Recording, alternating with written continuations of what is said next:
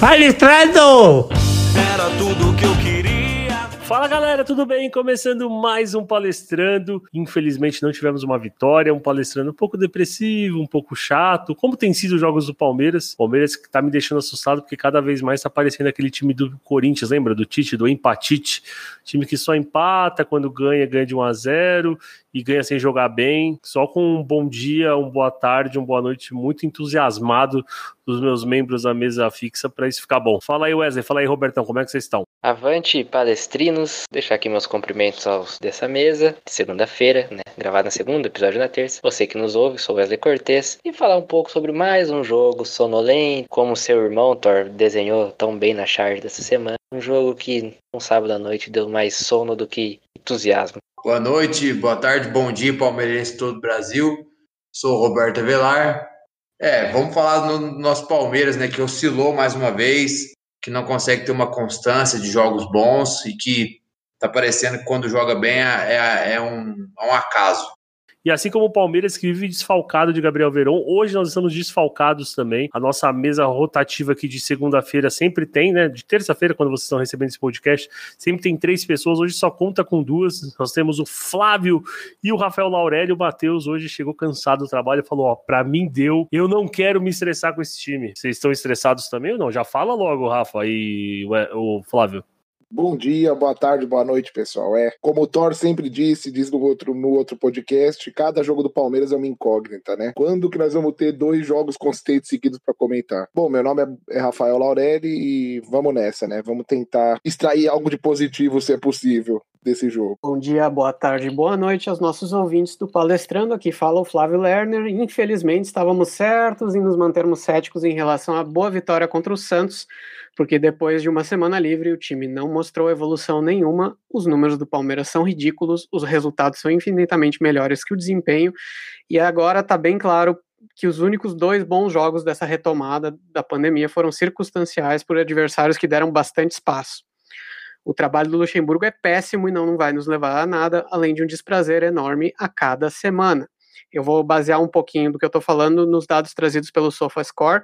O Palmeiras, até agora no Campeonato Brasileiro, é o 18 em grandes chances de gol, é o 13 em passes decisivos por jogo, 13 em chutes por jogo e 14 em chutes certos por jogo. Bom, já deu para ver que vai ser fogo na roupa hoje, hein?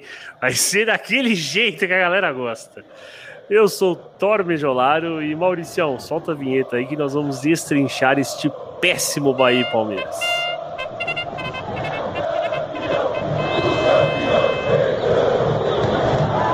Bom, galera, como o Flávio já, né, não tem como ser melhor do que o Flávio falou, mas mesmo assim eu vou tentar falar um pouco do jogo. É um jogo que infelizmente o Palmeiras voltou a ser ruim como tem sido esse ano, salvo algumas apresentações casuais, caso do jogo contra o Corinthians na volta da parada da pandemia, porque a pandemia ainda não passou, é, contra o Santos, que foi o jogo mais recente do Palmeiras bem, e talvez com o Ituano, que foi a primeira rodada do Paulistão, e alguns outros bons jogos que o Palmeiras fez no ano. Muito pouco, muito, muito pouco para um time é, da qualidade do Palmeiras, seja individualmente. É, eu ia falar taticamente, mas o Palmeiras não tem nada a oferecer taticamente, o que tem é uma defesa sólida e vem muito do Felipão, é, que fez um bom trabalho nesse sentido quando passou por aqui. Então eu já quero começar logo com o Roberto, que mais um jogo que o Palmeiras ofensivamente assim não apresentou rigorosamente nada. E até fazendo essa relação com o jogo do Santos, que foi um dos, Palme um dos melhores jogos do Palmeiras no ano, quero saber o que, que mudou, cara, porque o time titular, salvo algum engano, foi o mesmo, né? Eu pelo menos não me lembro de nenhuma mudança assim que não fosse talvez o Vinha pelo Diogo Barbosa ou qualquer uma mudança assim pontual de posição no, no esqueleto mesmo foi o mesmo. Então, Thor, é, assim, o que mudou, talvez, e pese ou não, principalmente para o setor ofensivo, mas não acho que talvez mudaria tanto em relação ao jogo que foi contra o Bahia, é o Luiz Adriano no, no ataque, né? Ele faz uma falta tremenda, tanto é que quando ele entrou a gente conseguiu, né? Ele apareceu, fez o pivô ali, jogou a bola na, na, do lado para o Scarpa e conseguiu, né? Fazer a jogada do gol do Palmeiras, né? Mas, enfim, não mudou muita coisa em relação ao posicionamento, né? Isso que também é, é estranho, né? O Palmeiras não consegue ter uma consistência, o que mostra que é, realmente o, O Luxemburgo é um treinador que confia muito no, no confia e quer muito que o, o, individual apareça mais que o coletivo, principalmente ali no setor ofensivo. Então, o dia que o time não se movimenta o bastante, não circula a bola rápido, como foi contra a Ponte, como foi contra o Santos na rodada passada, como foi ali no, no, no, final do primeiro tempo e no começo do segundo tempo, do segundo jogo da final contra o Corinthians, o time não consegue criar. Claro, também tem o fator do outro time dar um pouco mais de espaço tudo mais. Mas uma coisa que me que eu achei uma coisa que eu achei estranho, uma pequena coisa de posicionamento que eu achei estranho foi o Bruno Henrique. Contra o Santos, se, se você dividir o, o, o corredor central em três, o central central, o central um pouco mais pela direita, um central um pouco mais pela esquerda, o Bruno Henrique ficou mais pelo meio mesmo e um pouco caiu muito naquele central esquerda nesse jogo contra o Bahia. Já contra o Santos, eu achei que ele ficou mais preso no central direito ali, aproximando mais do Gabriel Menino e do lateral direito, que a gente até comentei no podcast passado, que o, que o, que o Gabriel Menino fazia o facão por dentro, o Rocha ou o Mike espetava e o Bruno Henrique chegava ali por trás para fazer uma triangulação. Nem isso teve esse jogo. O time ficou muito estático. Um dos mais que se movimentaram, talvez se movimentou bastante errado, na minha opinião, foi o, o, o William, né, que não conseguiu se movimentar bem, também não está vivendo uma boa fase tecnicamente, e quem tentou bastante foi o Lucas Lima, né? O Lucas Lima tentou, ia, aparecia, agora que pegava a bola, não, ninguém se mexia, ninguém aparecia para ele. O Patrick também tentou, forçou bastante passe, mas acabou errando bastante também, porque eu acho que também o time está muito estático. O Gabriel Menino, é, eu entendo o Lucha olhar para um, menino que tem talento falar, vou transformar ele num meia direito, num ponto direito, que tem um bom passe, é habilidoso, é rápido, é forte, enfim. Só que não é, não é do Gabriel Menino. Acho que estamos perdendo todo o potencial desse menino é perigoso até atrapalhar o desenvolvimento dele. Eu acho que já deu essa, essa tentativa de sacada do Gabriel Menino pela ponta direita. Acho que está na hora do Luxemburgo voltar ele para o meio-campo e pôr um cara que, pela direita, um, que, que faz melhor o papel. Talvez o Zé Rafael, que tem entrado bem nos últimos jogos, não sei. Mas eu acho que o Gabriel Menino ali por, por, pelo lado do campo já deu. Não, não tem mais como insistir nisso. E é o que você falou, Thor. É, não teve muita mudança, depende de poucos fatores para fazer um jogo bom. E o ponto forte, de novo, foi a defesa. E o que me chateia, o que acontece todo jogo. Às vezes faz um gol, falta 5 minutos, 10 minutos, o que, é que o time faz? Chama o adversário para o seu campo, fica com medo de fazer, tentar fazer o segundo gol, e aí fica dando bobeada, um monte de falta perigosa perto da área, teve o pênalti na final contra o Corinthians, contra o Santos teve falta no último, faltando 30 segundos na linha da grande área, e contra o Bahia, um monte de falta besta. Infelizmente, o Weverton, que é um dos melhores jogadores do elenco, falhou, mas para mim é... acontece falhas individuais, mas a falha individual veio de um erro coletivo de trazer o time, né? É, do adversário para o nosso campo. Então, isso para mim mostra também um time sem confiança, é, muito sem confiança, porque não faz sentido para mim. E, e eu, outra coisa que é, é, muito ruim, né? O Flávio já até falou, nosso setor ofensivo não é o pior do campeonato, um dos piores, na verdade, né? A gente conseguiu finalizar quatro vezes no jogo contra o Bahia, sendo três no gol. Só que dessas três, duas foi no mesmo lance, foi aquele lance do Zé Rafael, que o goleiro defendeu, voltou para o Luiz Adriano, no rebote o, o zagueiro bloqueou o chute do Luiz Adriano, e o outro foi o gol. Foi isso. O Palmeiras não chuta no gol, o Palmeiras não consegue criar lance de chute, é, realmente a gente vai depender de um jogo ou outro aí, de, de, de mais aspiração dos jogadores e, e ver o que acontece. É, e apenas para elucidar o que você falou das faltas, o Palmeiras é o segundo time que mais comete falta no campeonato, atrás apenas do líder internacional. Não sei se o Palmeiras tenta roubar muito essa bola no ataque, não sei por que desse número alto, mas é uma constância, né? A gente tem visto até muitos adversários reclamando que talvez o Palmeiras devesse receber mais amarelos por jogo, e eu tendo a concordar, porque a gente vê muitas vezes o, o juiz deixando de dar alguns amarelos para os nossos volantes, laterais, zagueiros, que talvez a gente merecesse.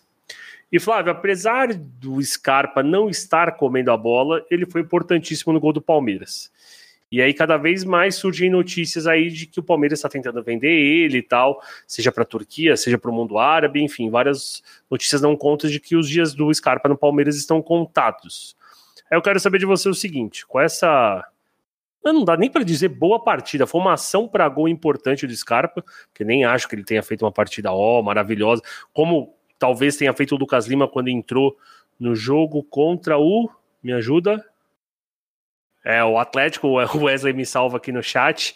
É, então, assim, ele fez uma ação importante para gol. Para você, merece mais chances, porque a gente sabe da qualidade técnica do Scarpa e talvez a gente possa até compará-lo nesse sentido com o Lucas Lima, ou é aproveitar esse respiro que ele deu, essa, essa ascensãozinha para conseguir vender rápido? Olha, eu sempre gostei muito de Scarpa, mas é realmente muito estranho o que está acontecendo com ele, né? Muito difícil de entender. Até no palestrando número 7 eu brinquei que parecia aquele caso do filme Pequenos Grandes Astros que você falou, né? das chuteiras mágicas e tal. É, é, realmente muito estranho o que acontece com ele. E vocês sabem que eu tenho sempre batido na tecla aqui que não é coincidência que praticamente todos os jogadores de meio ataque do Palmeiras uh, estão muito abaixo. Mas no caso do Scarpa, parece ainda que vai além, né? Que o buraco é mais embaixo porque desde o fim do ano passado virou aquela Libertadores que ele foi nosso melhor jogador, mas ele de repente começou a jogar muito, muito mal. Assim. E a gente não sabe por quê. O, no fim do ano passado, o Nicola cravou que o Scarpa estava na lista de dispensa, aquela que estava sendo feita pelo Mano e pelo Matos, que os dois saíram, né? E segundo o Nicola, é porque ele estava se mostrando um jogador pouco comprometido com o time e tal. E assim, se for realmente esse o caso, de displicência, uma acomodação, falta de vontade, até falta de respeito, como o Thor falou um dia desses, e provavelmente já tentaram contornar isso com ele e não muda, aí realmente não tem o que fazer, né? Mas eu não sei, eu, eu suspeito que talvez deve ser uma soma de fatores. Desde o começo do ano ele já vinha sendo colocado como dispensável pela, pela diretoria, tinha aquela questão do Almeria, né, que ele quase foi. E o Luxemburgo nunca pareceu contar muito com ele também, só recentemente tem colocado ele praticamente todo jogo, mas a gente sempre cobrava, pô, põe o Scarpa, põe o Scarpa e tal, dá chance para ele, e não colocava, né? Então isso pode ter tirado a, o tesão dele de jogar, a confiança dele também no dia a dia. E não sei, eu já cheguei a, uh, a imaginar que ele pode até ter desenvolvido depressão, algo do tipo, né? Que é bem possível. Mas a gente realmente não sabe. Para mim, ele sempre pareceu ser um cara muito sério de boa índole e que tem uma inteligência acima do normal. Então, assim, o que eu mais queria que acontecesse é que ele ficasse e retomasse o bom futebol que a gente sabe que ele tem. E se ele conseguir isso, ele vai ser um dos melhores jogadores desse time, se não o melhor. Só que, e apesar, nos últimos dois jogos ele não entrou mal, né, como ele vinha entrando, mas também, como você falou, não fez nada extraordinário, ele deu uma assistência agora, legal, mas bem longe de ser aquele jogador que a gente sabe que ele pode ser. E então, eu não sei se essa se é possível, né? É, essa boa fase dele, essa ótima fase dele, voltar no Palmeiras, ainda mais com o Luxemburgo no, no comando técnico, que a gente sabe que não consegue extrair o melhor desses jogadores. Então, assim, se tiver uma proposta boa por ele, assim, algo que estão falando na casa dos 40 milhões, como o Palmeiras está precisando fazer caixa e a gente não quer que venda né, os destaques da base, o mais lógico seria realmente vender ele agora. Só que você tem que saber que está vendendo um bom ativo na baixa. Então, eu acho que quem, quem tá lá dentro é que tem que, que pode realmente avaliar qual é o caso dele, por que, que ele decaiu tanto, se é recuperável ou não, e tomar uma decisão a partir disso. Assina embaixo o que Flávio Lerner disse, e por 40 milhões, eu mesmo levo ele nas costas até o aeroporto e faço questão que o cinto seja bem afivelado e o celular no modo avião. Wesley, nos últimos três jogos o Palmeiras sofreu muitos gols parecidos, pelo menos na origem deles, né? Então, Palmeiras e Bahia, gol de bola parada. Ah, mas não foi um gol, tipo, teve falha do Everton. Tudo bem, mas foi de bola parada. Palmeiras e Santos, gol de bola parada. Ah, mas foi gol contra do Ramírez. Verdade, mas foi de bola parada. Palmeiras e Goiás, gol de bola parada. Ah, mas a barreira pulou. Dane-se, gol de bola parada. Cara, o que, que isso quer dizer? Quer dizer que a zaga do Palmeiras ela é difícil de ser penetrada pelo chão. Então, já que o adversário em algum momento vai marcar um gol, ele acaba sendo pela bola parada, porque é o jeito teoricamente mais fácil de se chegar ao gol adversário, ou que o Palmeiras, que é o que parece evidente, dá mole na bola parada. E os meus amigos aqui me informam que contra o Fluminense também foi bola parada. Foi, né? A jogada começa de uma bola parada, mas aí ela volta pro Egídio, que lança o Evanilson, que faz aquela boa jogada. Não sei se pode ser contabilizada com bola parada, mas fica aí o questionamento. É, Thor, se não foi bola parada, pelo menos o conceito de bola aérea dá, dá pra classificar como bola aérea, né? Vem de lançamento. Cara, é, não adianta. É, pode parecer que eu sou, sou mono, monotemático, né? Falar de treino. Mas eu venho destacar, embora os números Todos são é, importantes e corroboram com, com essa tese do que o Palmeiras meio que desaprendeu ou perdeu sua grande força, que era a bola aérea. O Palmeiras tinha uma bola parada tanto ofensiva quanto defensivamente muito boa, defensivamente muito segura. Talvez, bom, talvez Felipe Melo faça falta nessa bola parada é, defensiva? Pode ser. Ele e Gomes eu acho que só tem uma característica melhor nessas bolas aéreas defensivas do que o próprio Luan. Mas eu acho que é o sistema em todo. Não tem como você culpar um jogador só. Até porque, assim, né, é, gosto muito do Everton, concordo com o Laurelli, que é um dos,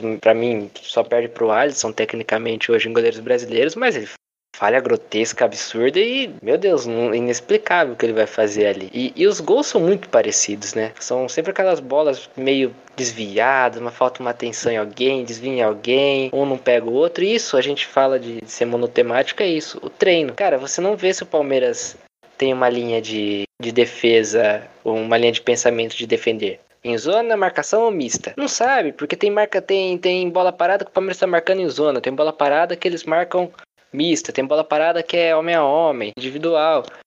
E assim, não é por jogo, é cada lance, cada escanteio. Pode ser que tem um escanteio, o Palmeiras está marcando por zona, sai o escanteio e de repente o Palmeiras vira individual. É muito aleatório e isso acaba refletindo nessas bolas paradas, até mesmo na, nas bolas paradas ofensivas. O Palmeiras não tem um padrão de jogada. Mesmo ofensivo, né? A gente fala de números, mas eu vejo também como a análise mais qualitativa, né? Você vê o desempenho.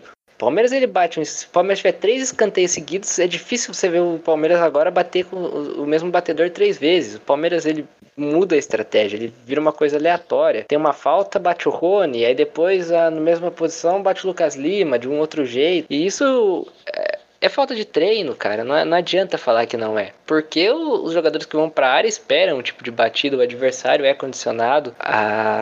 é induzido a marcar de uma certa forma. Vou pegar um exemplo, um jogador que já passou, né? Dudu. Dudu ele tinha uma batida que era característica que ele ia dar no primeiro pau. Aí você induzia a marcação, aí ele podia variar a batida.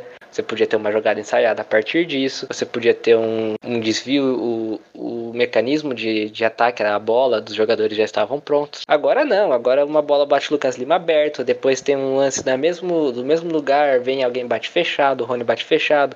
Gabriel Menino bate é, falta frontal de chute pro gol, né? Bater direto pro gol. O Gabriel Menino bate. Depois bate o Patrick. Depois bate o Bruno Henrique. O Palmeiras nem na bola parada que era o grande ponto, talvez, dos últimos anos do Palmeiras, principalmente de 2015 para cá, nem na bola parada o Palmeiras está conseguindo ter um padrão, cara. Então, assim, o Luxemburgo, é, ele desfez todos, ele quebrou todos os padrões do Palmeiras, inclusive esse. Então, é treino, cara. É, o Palmeiras ele dá mole, ele é mal treinado e acaba vacilando no, nas bolas paradas, tanto defensivamente quanto ofensivamente. Ou seja, me permita discordar de você, mas nós vemos que o Palmeiras tem sim um padrão na bola parada que é a marcação por zona. É uma zona completa, ninguém sabe o que faz, cada um marca de um jeito. Laurelli, para terminar este fatídico jogo medonho contra o Bahia, Palmeiras agora vem para uma sequência bem complicada. Palmeiras pega o Inter, o Bragantino, infelizmente nos últimos anos tem sido uma pedra no sapato para gente, e o Corinthians eu sei que o Palmeiras não dá para a gente prever muita coisa, porque capaz de fazer um belo jogo contra o Santos e um jogo medonho contra o Bahia. Mas o que, que a gente pode esperar mais ou menos disso tudo? Bom, vamos lá. Antes de falar do Palmeiras, para justificar o que eu vou falar na frente, a gente já tem que ver uma imagem do campeonato. Eu continuo com a opinião que eu falo há muito tempo atrás, desde o começo desse campeonato. Esse campeonato não vai ser ganho por um time com projeto, por um time que joga bem, vai ser ganho porque oscilar menos. Nós todos aqui acho que assistimos jogos de outros times, assistimos, assistimos o Campeonato Brasileiro, assistimos jogos de todas as equipes, e eu, pelo menos particularmente, não consegui me entreter totalmente em nenhum jogo desse campeonato campeonato. Eu, sinceramente, eu vejo umas equipes menos piores, mas eu não vejo nenhuma equipe se sobressaindo a ponto de chegar, caramba, essa equipe tá bem treinada, essa equipe regular, tá com um projeto legal. Dito isso, vamos analisar os três confrontos agora. O Palmeiras talvez vai pegar o time menos pior do campeonato agora no próximo jogo, que é o Internacional. Esse é um jogo chave pra gente saber as aspirações do Palmeiras no, no ano, pra gente saber o quão competitivo, pelo menos, a gente pode ser. Eu não tô justificando que o projeto é certo, que a gente tem que manter treinador, que só tendo resultado está aí é certo pro ano. Eu não tô dizendo que a gente tem que matar as outras temporadas em prol de só resultado esse ano. Mas, analisando esse ano específico, o jogo com o Inter vai mostrar o que a gente é capaz ou não. E uma perspectiva que dá é que todos os melhores jogos do Palmeiras no ano foram feitos contra times que propõem o jogo. E provavelmente o Inter vai ser um time que vai agredir o Palmeiras. É só ver o estilo de jogo do Inter e o Inter agride todo mundo. E o Palmeiras, os melhores jogos que foram contra o Santos, foram o jogo contra a Ponte Preta no, no Paulistão, foram os jogos que os times tentaram jogar contra o Palmeiras. Por quê? Porque proporciona o Palmeiras a jogar do jeito rústico dos outros anos, o jeito que o elenco está acostumado, infelizmente, antes da falácia do nosso presidente de falar que ia mudar o estilo de jogo, né? Então, o Inter provavelmente vai dar campo pra gente. O Luxemburgo, como sempre, honrando, entre aspas, a palavra dele, vai dar para trás de novo na palavra que agora vamos jogar bonito. E o Palmeiras vai sim se retrair, vai jogar pelo resultado de novo e talvez vai fazer um bom jogo contra o Inter de novo. Mas esse jogo contra o Inter vai dar para medir a qualidade da nossa defesa, que nós vamos ser realmente testados. Vai dar para medir a qualidade que a gente acha que realmente o Palmeiras tem para reagir e não propor jogo. Vai dar para medir a competitividade do time mesmo. O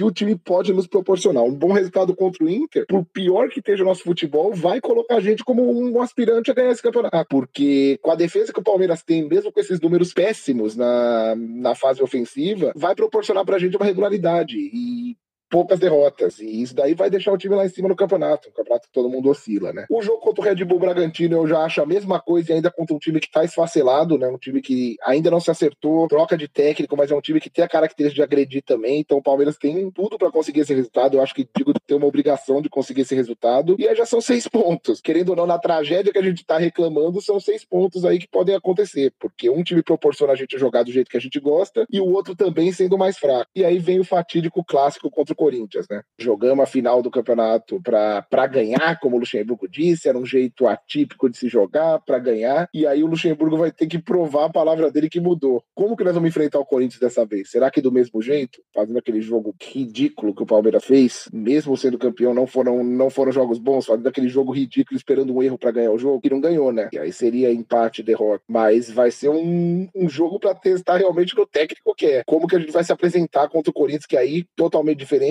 com certeza vai vir retraído contra o Palmeiras, vai vir com aquele jeito que eles sempre jogam contra nós e, e a gente vai ter que se reinventar nesse jogo, vai ter que melhorar esses números ofensivos, vamos ter que criar situação de gol. E esse é um jogo que, sinceramente, dos três, é um que eu não tenho perspectiva muito boa. Porém, se analisando os três confrontos, seis pontos aí, coloca a gente na briga, na briga lá em cima. É, tá tudo errado?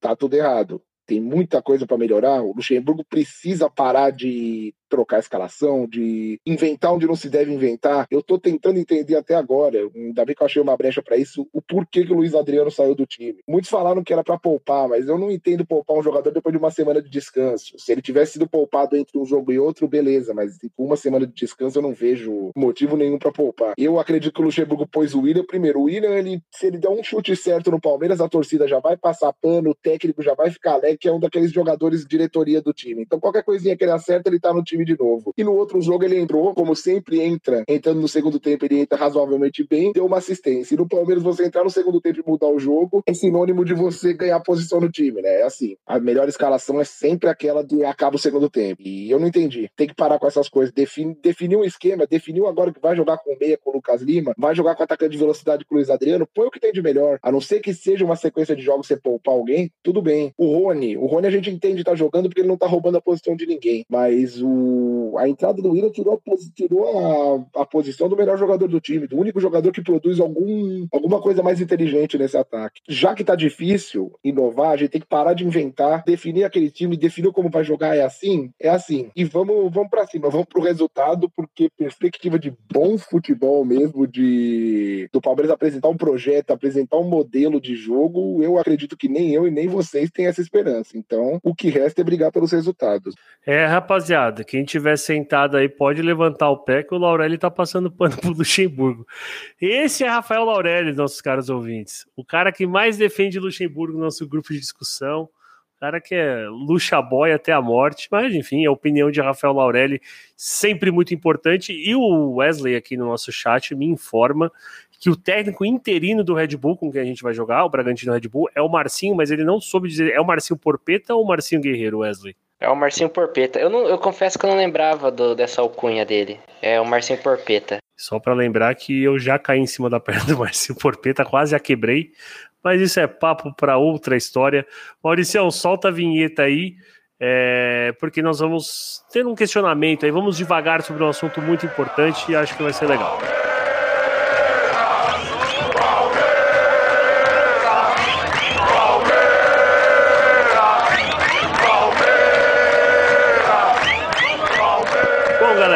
Questão que eu quero trazer para vocês é a seguinte. Lembrando que o que eu faço aqui é um questionamento, é uma provocação, porque eu estou no meu papel aqui de, de apresentador de gerar discussão. Não quer dizer que eu necessariamente concorde com isso, certo? Então a questão é: o Palmeiras errou ou foi muito ansioso em querer trocar o modo como jogava? Será que a gente mal avaliou o elenco? Por que eu pergunto isso? Porque o Palmeiras vinha de alguns campeonatos muito bem, jogando de forma reativa eu também não quero colocar o reativo e o propositivo numa caixinha, que a gente não possa ter os dois momentos no mesmo jogo ou estereotipar um time, mas a gente jogava muito bem nos contra-ataques e se defendia muito bem, principalmente com o Felipão em 2018. Será que a gente não foi ansioso para fazer uma troca quando não havia talvez a necessidade de fazer essa troca? A gente precisava de alguns ajustes para melhorar é, o jogo, para propor o jogo, porque o Palmeiras tinha muita dificuldade, ficava muito no estourão, mas tinha como a gente ser reativo, buscar o contra-ataque de forma mais organizada ou de uma forma melhor. Então, será que a gente foi muito ansioso para trocar? E será que nós mal avaliamos o elenco no sentido do tipo, ah, a gente tem muitos jogadores habilidosos como Lucas Lima, Gustavo Scarpa, a gente pode propor o jogo como faz, por exemplo, o Flamengo. Só que a gente não para para pensar que a gente não tem nenhum jogador com a dinâmica de jogo, por exemplo, do De Arrascaeta e do Everton Ribeiro. E só para jogar alguns dados aqui para vocês, em 2018, o Palmeiras foi o quarto time com mais gols de contra-ataque, o segundo time com mais gols em jogadas construídas, um a menos só do que o Flamengo, e o time com mais bolas longas do campeonato. E uma coisa que me deixou chocado foi o quarto time que menos cruzou bola na área. E além disso, para essa temporada a gente contratou jogadores que têm como principal característica a força física e a velocidade, que talvez sejam talhados para a situação de contra-ataque, como o Vinha e o Rony. Além de o Luxemburgo ter achado, por assim dizer, um volante barra meia que é o Zé Rafael, que pelo menos na minha opinião foi muito bem nessa função como terceiro homem do meio campo, ou seja, era o que talvez faltava até para esse time de 2018. Então fica aí o questionamento para vocês. Quem quiser falar é só levantar a mão. Bom, eu, eu começo. É, eu, eu defendo essa tese desde o episódio piloto que o Palmeiras ele tem um time é, reativo, com características, jogadores, características de um jogo reativo. Concordo com você totalmente. A gente não pode pôr numa caixinha e Palmeiras só jogar de maneira reativa, se defendendo, lançamento, casquinha, segunda bola. Não, Palmeiras tem momentos que ele pode pôr a bola no chão e trabalhar ela. O Inter é um time, houve uma leve discussão aqui, um leve debate aqui no chat, né? E o Inter, ele não é, ele é propositivo, mas ele é mais vertical, né? Então o Palmeiras ele dá para dar uma mesclada, sabe? Ser um time reativo, verti e vertical e, e, ter, e saber trabalhar a bola, né? Porque o Palmeiras, ele tem jogadores, como vocês disseram, com qualidade, como Scarpa, como o Lucas Lima, é, o Ramires, vamos dizer assim, qualidade o Ramires tem, mas os laterais, os volantes são os laterais principalmente, agora com o Vinha, os volantes são volantes de transição. O Bruno Henrique ele foi muito bem em times que fazem transições rápidas, que dependem dessas transições, tanto no não só no Palmeiras com com o Filipão, mas se você pegar a carreira do Bruno Henrique lá no Corinthians, quando o Corinthians jogava de um modo mais reativo, ele ia muito bem. Os próprios atacantes atacantes de velocidade. Aí você falou do Filipão, é, nesse dado de 2018, que e menos cruzou bola na área. Vale lembrar, a gente lembra muito das casquinhas do Daverson, mas essas casquinhas do Daverson, dentro desse contexto, gerava muito jogo, né? Porque você acabava abrindo espaço para Dudu e o William entrarem em espaço vazio e o Palmeiras não precisava ficar, de, não vivia de bola aérea, né? Ficou o estereótipo do chutão por causa de, dos lançamentos pela, pra casquinha e até mesmo pro, pro Dudu, do desenrolar. Então acho assim, o Palmeiras tem que assumir, né? Acho que o Palmeiras tem que assumir. Bom, a gente tem um elenco reativo? Tem. Vamos trazer um técnico que trabalha nessa área. Só que falta de, de trabalho, porque no passado o Filipão foi embora, porque a diretoria aparentemente não gostava mais daquele estilo de jogo, e traz o Mano Menezes com um Filipão moderno e com, menor, com um currículo bem menor que o do, do Scolari. E aí vai fazer essa ruptura, traz Luxemburgo porque ele joga ofensivo, né? deixa esse ofensivo bem, bem vago. Então acho que a gente tá chegou a hora de assumir. Bom, esse time que temos em mão vai jogar assim. Vamos buscar algo, algum time que seja algum técnico que trabalhe bem dessa maneira reativa. Se existe no Brasil um técnico capaz disso, sinceramente não, não sei responder. Mas é, o Palmeiras primeiro precisa traçar o que quer para depois sempre me falando. Né? Traçar um objetivo para começar a trabalhar nele e assumir seus jogadores são sim para um modelo de jogo reativo. É, uma coisa que a gente precisa destacar são, na verdade, duas, assim, que eu acho que são dois opostos, mas uma mesma moeda. A gente tem que entender que se a gente quer trocar o modelo de jogo ou como o time vai se portar dentro de campo, ele não vai mudar da noite para o dia. Então não adianta a gente querer que, por exemplo, Luxemburgo fizesse um time, ah, sei lá, Pepe Guardiola no Barcelona que toca a bola, roda igual um relógio. Isso a gente sabe que não vai acontecer. O que eu acho que tem preocupado a gente em relação ao Luxemburgo é que a gente não tem visto tentativas que vão nesse sentido, ou no sentido do que ele vem falando, de um time ofensivo, um time que propõe o jogo. A gente vê cada vez mais para ser bem sincero, o que tem mudado é que antes quem lançava era o, Felipe Melo como volante para o Daverson, e hoje quem está lançando é o Everton goleiro para o Rony. Então a gente está perdendo de duas formas. Uma, porque o Felipe Melo, para mim, lança melhor do que o Everton, e, uma, e o Davidson faz essa recepção melhor do que o, o Rony, mas não tem mudado muito além disso. A gente não tem visto o Palmeiras caminhar para uma mudança, e até fazendo um parênteses para a gente entender como que a gente vai comparar isso, o time do Gareca, por exemplo, por mais que fosse muito ruim tecnicamente, a gente via ideias dentro de campo, a gente consegue observar ideias, a gente consegue entender o que o time se propõe a fazer. E o time do Luxemburgo, pelo menos na minha visão, e eu sempre faço essa pergunta para o Roberto e para o Wesley, que são treinadores, que são pessoas de campo, também não parece ter, estarem entendendo o que o Luxemburgo está propondo. E a outra coisa é, a gente precisa, e aí eu falo a, a gente num, até de uma forma um pouco ofensiva, mas que eu acho necessário, a gente precisa não ter mais preconceito com o futebol reativo. O futebol reativo existe, ele tá aí e a gente pode gostar ou não gostar dele. Mas ele pode ser muito bem feito e pode entregar ótimos resultados. Ah, Thor, mas eu quero o meu time jogando como joga o Barcelona, como jogam outros times. Legal, é um direito seu. Mas você, quando você vai analisar o time, você tem a obrigação de analisar ele de uma forma isenta. Então acho importante a gente deixar essas duas dois lados da mesma moeda bem claro assim para a gente ter uma análise mais fria da coisa. Não, aproveitando o gancho, Thor, que o Wesley falou e agora você, né, sobre falando um pouco dos estilos de jogo, comparando com outros times, é, só para o ouvinte ter ideia, né, no, no, mundo do futebol aí, que a gente vai estudando as nomenclaturas que fala no meio dos estudos, o pessoal fala, o que, o que é ser o reativo? O reativo é o time que ele, ele, ele ataca através do espaço para ter para chegar nas finalizações. O Palmeiras não ataca através do espaço, então nós não somos mais um time reativo. Não tem isso mais no atual Palmeiras. É, aí no propositivo eles, eles vamos dizer assim tem duas duas frentes, né? Uma mais impositiva que seria o, o ataque vertical, né? Que é ter a bola, mas procurar a todo momento é, finalizá-la de maneira rápida, chegar através de passes apoiados, mais verticais, para poder finalizar rápido e, né, e tentar recuperar a bola rápido para fazer isso de novo. E o ativo, que é lá, vamos dizer assim, que é um a lá Barcelona do Guardiola, que fica com 75% de posse de bola, poderia finalizar 40 vezes no gol, mas preferia finalizar 15, 20. Estou dando um exemplo, número X, tá, pessoal? Só para vocês poderem é, ver a diferença. Eu acho que o Palmeiras hoje não tem nenhuma das três claras, né? É, dentro de uma ação ofensiva, né? A gente vive de, de momentos individuais, vive de inteligências de jogadores que dá um pasmo ali e consegue né, criar alguma coisa. O Luiz Adriano, o Lucas Lima, é, fica dependendo de fase técnica o tempo todo, entendeu? É, às vezes a gente, a gente vê alguma ideia de saída de bola, mas agora parece que a ideia de saída de bola é tudo no time. Abre lá dois zagueiros, bate uma bolinha, às vezes chega no volante, às vezes não chega, quando não chega, volta no verbo, dar um lançamento para frente e ver o que acontece, né?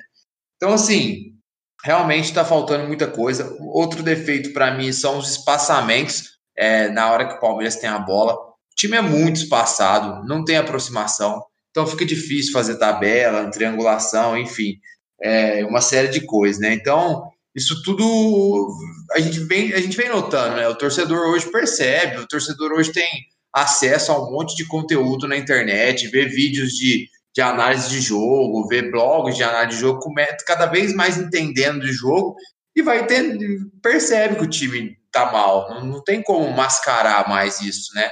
E eu fico me perguntando, é, assim, é, eu concordo com, com o Laurel falou que a maioria dos times realmente não estão jogando tão bem, mas eu vi alguns jogos esse fim de semana e realmente o bem, bem mesmo assim, não tá tendo. Mas você vê algumas ideias no campo, você vê triangulação, você vê uma tabela, você vê alguma coisa.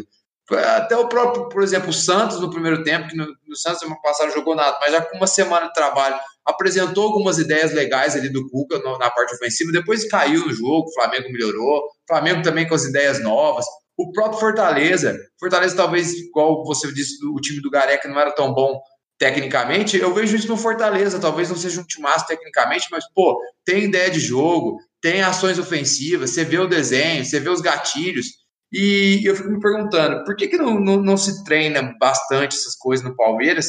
Porque através dos treinos, dos gatilhos, o individual vai aparecer mais, porque o cara vai passar tanto pelas situações de jogo, de gatilhos no treino, e quando ele vê um lance que ele fez no treino e que através do gatilho não deu certo, ele vai ter a tática individual dele e o individual, o proviso também vai aparecer, não vai ficar negligenciado. Então, acho que assim, é, não sei o que acontece no dia a dia do Palmeiras, mas eu acho que né, é, algo precisa ser feito a mais no trabalho, principalmente na parte ofensiva. A defesa também tá boa, né? Nós temos bons zagueiros, cansamos de falar isso aqui, todo programa a gente fala isso, eu falo isso.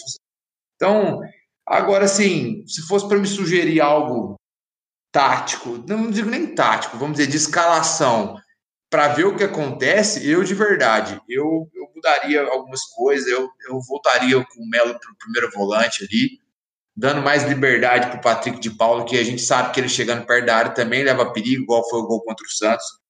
Colocaria o menino por dentro, né? Faria uma trinca de volante ali, mas com o menino Patrick de Paulo com liberdade, e o Lucas Lima ali na cabeça do Losango. E o, Luiz Adriano e mais alguém no ataque. A gente tem bons laterais, o, o Felipe Melo de primeiro volante pode fazer um falso terceiro zagueiro, talvez daria mais consistência, mais qualidade para esse passe chegar à frente, porque o Felipe Melo tem um baita passe, e talvez a gente, o acaso aconteceria mais vezes, né? É uma, né, sem pensar em desenhos táticos e ações ofensivas. Bom, é, é isso que eu queria falar nesse momento. E só pegando o gancho que você falou do Fortaleza, eu assisti, por incrível que pareça, eu assisti Fortaleza e qual foi o tipo jogo? Fortaleza e Red Bull, né? Bragantino e Red Bull que foi o último jogo do Fortaleza. Cara, o Fortaleza é um time, assim, eu vou tomar muito cuidado com o que eu vou falar agora, mas mesmo assim eu vou falar. É um time que lembra muito o Liverpool. Um time bem fechadinho, organizado, quando pega, já sabe o que tem que fazer com a bola. Então, se eles têm, por exemplo, o Firmino, que é a referência deles que sai da área, o Wellington Paulista faz a mesma coisa. E tem o Romarinho passando de um lado, e é um time que sabe o que faz com a bola, sempre chega com perigo na. Ah, Thor, mas o time não é bonito, não troca 500 passes por jogo. Realmente, não troca. É um time vertical e é um time até de certa forma reativo, porque ataca espaço como poucas vezes eu vi no campeonato. Então, ah, Thor, você quer o Rogério Ceni? Não quero. Sinceramente, não, não tenho essa pretensão de ter o Rogério Ceni dirigindo o Palmeiras. Mas é um time muito organizado, muito organizado. Eu acho que o ótimo exemplo do, do Robertão. Da deixa do Thor aí, antes de falar do Palmeiras, é, realmente o Fortaleza é muito competente no que se põe a, no que se coloca a fazer em campo, né? É, e eu, diferente dele, não teria nenhum preconceito em ter um treinador como o Rogério no Palmeiras, que desde o começo mostra ser promissor no que, no que pretende fazer, O que ele fala, ele faz em campo, isso é uma diferença. O que ele promete como técnico é o que ele implementa nos times dele. E o Fortaleza é a imagem dele como time, né? Agora, falando no projeto do Palmeiras, né? A gente falando se o Palmeiras teve. Era o momento de trocar a metodologia. O Palmeiras, em algum momento, teve metodologia de jogo, teve um projeto implementado de tipo de futebol, ou a gente está buscando desde o começo somente o resultado e o, o projeto foi consequência disso? Porque se você recapitular tudo que aconteceu com essa diretoria anterior, a gente pulou de Cuca para de, de Oswaldo Oliveira para Cuca, para Roger e depois voltou para Felipão. E aí veio Mano e agora Luxemburgo, um monte de proposta diferente e nenhuma coisa fixa assim, né? O Palmeiras nunca chegou o Palmeiras tem desde tal ano um projeto reativo de, de jogo. Então a gente contrata técnico nesse perfil, a gente vai jogar nesse perfil. Foi obra do acaso, das milhões de contratação que a gente faz por ano, acabar tendo jogadores com tais características. Né? Não foi coisa pensada. Então já parte daí. A gente tentou mudar algo que não estava nem definido ainda, né? A gente tinha definido no campo, mas não tinha definido como projeto, como elenco. Nosso elenco é um mix de jogador de vários tipos, né? Já, já começa o erro por aí. O segundo, quando a gente buscou que o Gagliotti, com aquela fatídica frase que a gente tinha que acompanhar as mudanças do futebol, ele queria mudar o Palmeiras como projeto ou ele queria mais uma vez o nome da moda, que a torcida não ia encher o saco, que era o nome da moda que jogava bonito para ganhar, que era o Sampaoli. Porque um time que se propõe a mudar o seu estilo de jogo, ele, ele tem outras alternativas. Eu não consegui negociar com esse técnico, eu tenho uma escala de técnicos desse perfil para trazer o resultado que eu desejo em campo, entendeu? E o Palmeiras simplesmente, quando se viu vendido na negociação com o São Paulo, ele trouxe o Luxemburgo, que, que é mais um nome experiente, que eles contavam isso com o São Paulo, que ia ser o escudo, mas também teria vantagem de colocar o estilo de jogo, e trouxe o Luxemburgo, que continua sendo o escudo e que tem o discurso que vai mudar para esse tal jogo bonito que o para esse jogo ofensivo que o presidente disse que o Palmeiras tinha que acompanhar as mudanças. E cá entre nós, mudança no futebol, você querer fazer mudança no futebol e trazer o Luxemburgo, você não está querendo mudar nada, você está querendo um escudo mais uma vez.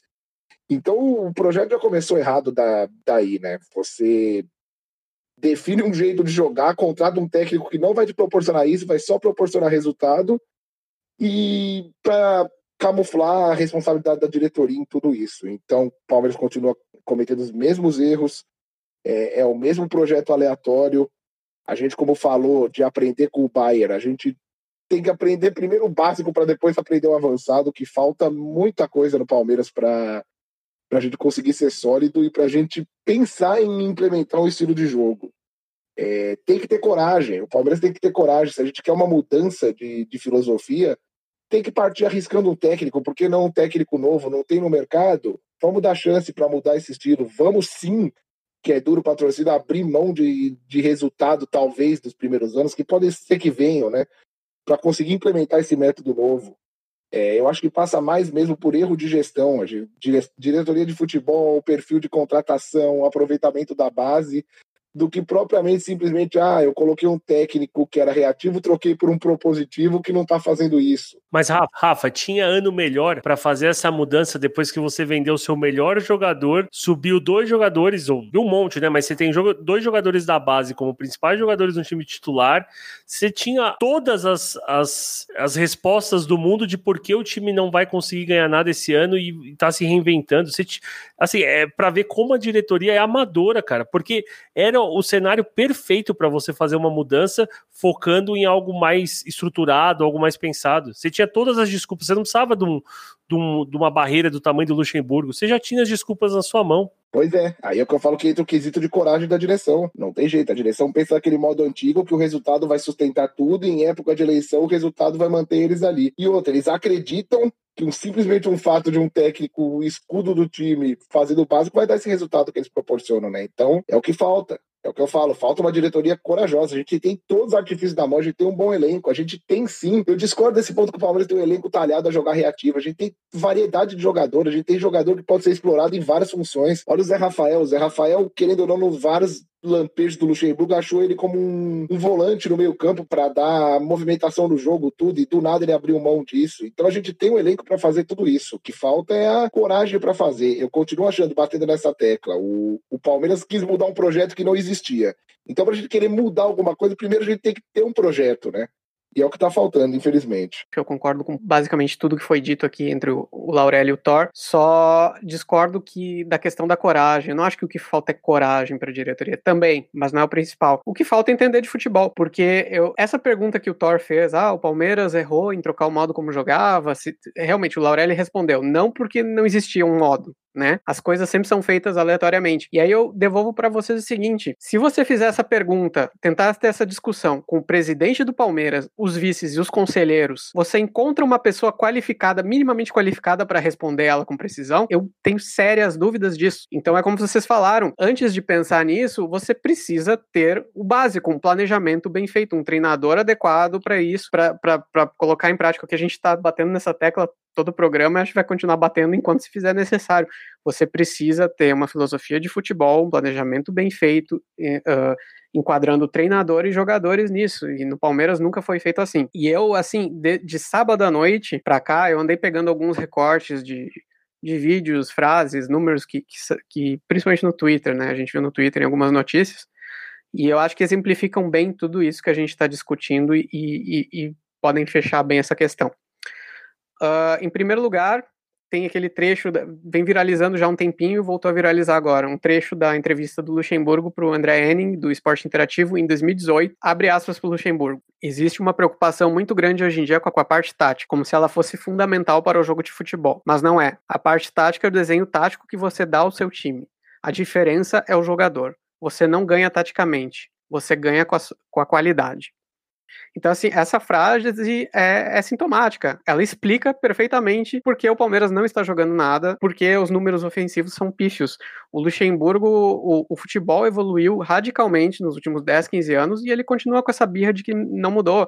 Ele parece um pouco aqueles velhos é, reacionários, assim, reacionário no sentido original do termo, né? Que sonham com a volta de um passado glorioso, vivem num passado glorioso e não admitem, ou um ludita, né? Que não gosta da tecnologia, da modernidade, que, que vive sonhando com, com, com um tempo que já foi. O tempo do Luxemburgo já foi e ele se recusa a aceitar isso. Ele podia aceitar isso, se atualizar e, e, voltar a ser um grande treinador. Mas ele se recusa, ele é birrento. Ele parece que ele, você vê ele falar e ele tem convicção de, de que isso, ah, esse negócio no mundo todo está muito tático, está muito chato, eu vou mostrar a essência do futebol brasileiro, como a intuição e tal, vai quebrar isso, e na prática é o que a gente vê, não está conseguindo porque não existe mais isso de reunir um monte de craque, um monte de cara bom, sem um coletivo bem treinado, organizado taticamente, que hoje os espaços não existem mais como existiam antigamente, então você precisa coordenar uma série de movimentos complexos para vencer as defesas. Aí, outro trecho que eu separei aqui, o Pedrinho, no troca de passes, sábado, ele, em, em pouco menos de um minuto, ele acaba completamente com isso que o Luxemburgo está falando. Abre aspas.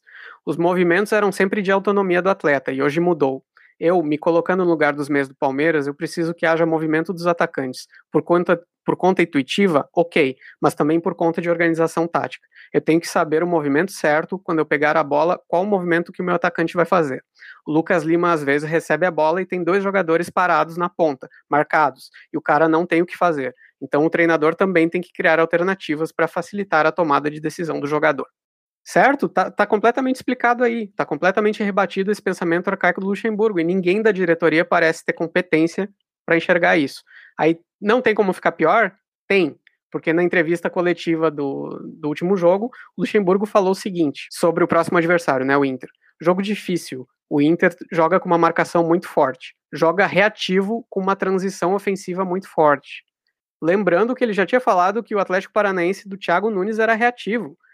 Então, assim, ele, eu não entendo, ou ele não assiste aos jogos, tá mal assistindo, ou ele, ele não tem mais capacidade de analisar o futebol atual. É, é surreal. E esse cara ganha 600 mil reais por mês para treinar o Palmeiras. Então ele até se contradiz, né? Se a parte tática não é tão importante, por que, que ele ganha 600 mil reais por mês? Por que, que um treinador tem que ganhar tão bem, certo? Se, se o que importa é reunir jogadores bons. A gente podia ficar aqui também uma hora mostrando, exemplificando como isso que ele falou foi uma bobagem gigantesca, né? Tudo bem que foi em 2018, mas eu acho que, que ele ainda pensa isso, acho que tá bem claro. Então, assim, tá muito claro que ele não é qualificado para o trabalho hoje. Ele foi um nome brilhante nos anos 90 até o começo dos anos 2000 e ninguém da diretoria do Palmeiras parece ter a capacidade de entender isso. É assustador e extremamente preocupante. E para coroar tudo, a cereja do bolo disso tudo que a gente está falando, saiu hoje a notícia de que o, o Angulo está negociando um retorno ao Cruzeiro, solicitado às pressas pelo Luxemburgo e ter jogado 10 minutos. Isso assim, isso é uma das situações mais bizarras que eu já vi nesse tempo todo acompanhando o Palmeiras. É, é, a epítome do amadorismo e da incompetência da nossa diretoria e da nossa comissão técnica. E até para exemplificar e, e, finalizar o assunto, todo mundo aqui já jogou bola e tenho certeza que o ouvinte aí de casa também já jogou bola. Eu, por exemplo, jogo com os meus amigos há pelo menos 10 anos. Eu olho para o meu amigo Bruno e eu já sei se ele vai fingir que, que vai adiantar o zagueiro e vai correr nas costas. Eu sei que eu tenho que tocar na perna esquerda do Guto porque ele é canhoto. E como é que a gente sabe? Porque a gente há 10 anos joga junto, a gente há, há 10 anos treina junto. Então é isso que precisa ter. Não adianta você achar, que nem o Thales falou brilhantemente, que ah, o William tá lá e intuitivamente o Lucas Lima vai saber o que tem que fazer com ele. Não, você tem que treinar, você tem que ter jogadas recorrentes. Sabe, todo mundo tem isso na, na roda de amigos, todo mundo sabe o que cada um tem de característica, e é isso, você precisa treinar as características dentro de um sistema de jogo, dentro de uma ideia, e parece que o Palmeiras não faz isso. Então, acho que a gente super viu o assunto, está muito bem discutido. E vou pedir Ma, pro Maurício soltar a vinhetinha, porque nós vamos falar, enfim, de uma coisa boa, por incrível que pareça. Futebol não é Joga a bola no meu pé. Agora a menina já virou mulher, tá correndo atrás do sonho e sabe o que quer.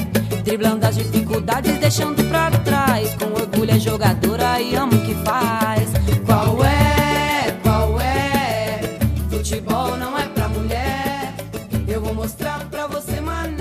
galera, o Palmeiras reestreou no Campeonato Brasileiro A1 de futebol feminino, é, com vitória. Ganhamos de 4 a 1 da Ponte Preta, com dois gols da Carlinha Nunes, um da Ari e um da Otília. Uma, um jogaço da Ari, é, Ari que já veio com boas recomendações do São Paulo, a torcida do São Paulo ficou muito chateada que ela saiu de lá, e um jogaço das meninas. E temos até uma análise, porque o Roberto também assistiu o jogo e anotou algumas coisinhas legais para falar. Não, muito legal. Tô, pô, momento feliz agora no programa, assim, vamos dizer que a gente pode falar de uma coisa boa, que, que é esse futebol feminino do Palmeiras, né? Primeiro, só do fato de, de ter agora o futebol feminino no, no clube, eu acho legal. É, e segundo, o, o, jeito de jogar das meninas, né? Um jeito que realmente de. Esse time feminino, se fazer uma comparação, óbvio que não tem como comparar, porque, né, enfim, questões de feminino e masculino, mas o jeito de jogar, as ideias de jogo, você consegue enxergar. Você vê um time que quer propor o jogo, que quer ser agressivo, entendeu? Que tem é, inversões de uma ponta para outra, mas quando elas, elas, invertem a bola, primeiro elas fazem triangulação de um lado, atrai toda a defesa e invertem no ponto futuro, não invertem para aquela. E a, a, a ponta do outro lado ela fica mais para trás, para receber essa bola em diagonal já na frente, já mais próximo à área. Então, você vê os gatilhos da região central, que quando uma muda de posição, a outra entra no lugar, é, circulação de bola rápida. Então, assim, é, você vê que tem treino, né? Que tem, tem coisa boa ali. Então, eu gostei muito do jogo. Não tinha é, visto um jogo do, do, do Palmeiras Feminino esse ano ainda. Vou tentar acompanhar mais, porque eu achei bem legal ver elas jogar. E, e, e, tem boas jogadoras, igual você falou, a Ari, a Camilinha, a Carla, né? É, enfim, é um bom time, bem montado, bem treinado e vai ser legal, porque né, tem, tem outros times femininos bons, né? Como o Corinthians e a Ferroviária, que são duas potências aí, que estão também na, nas cabeças do campeonato. Então acho que vai ser legal ver essa disputa e torcer para as meninas, quem sabe, aí trazer um, um título do brasileiro para a gente aí.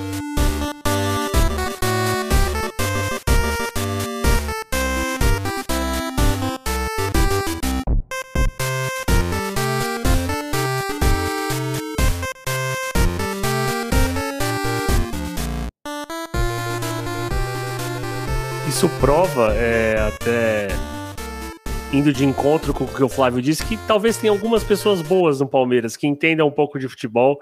Quem sabe se os conselheiros, os diretores não quiserem nos escutar, escutar uma parte da torcida aí que estuda o jogo, escutem a galera que tá aí dentro no feminino, que talvez, pelo que parece, sabem é, armar o time, sabem ter o que é uma ideia de jogo, sabem se planejar. Isso acho que seria de grande valia para o time masculino.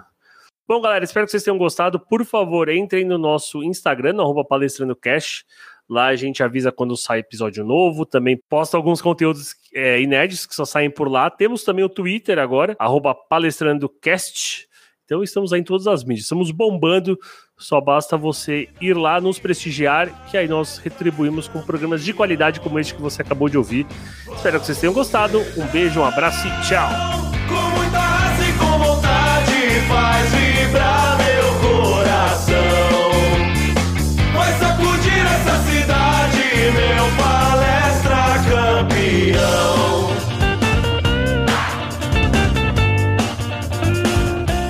É... Bom. Bom. Também posta alguns. Cacete, esqueci a palavra.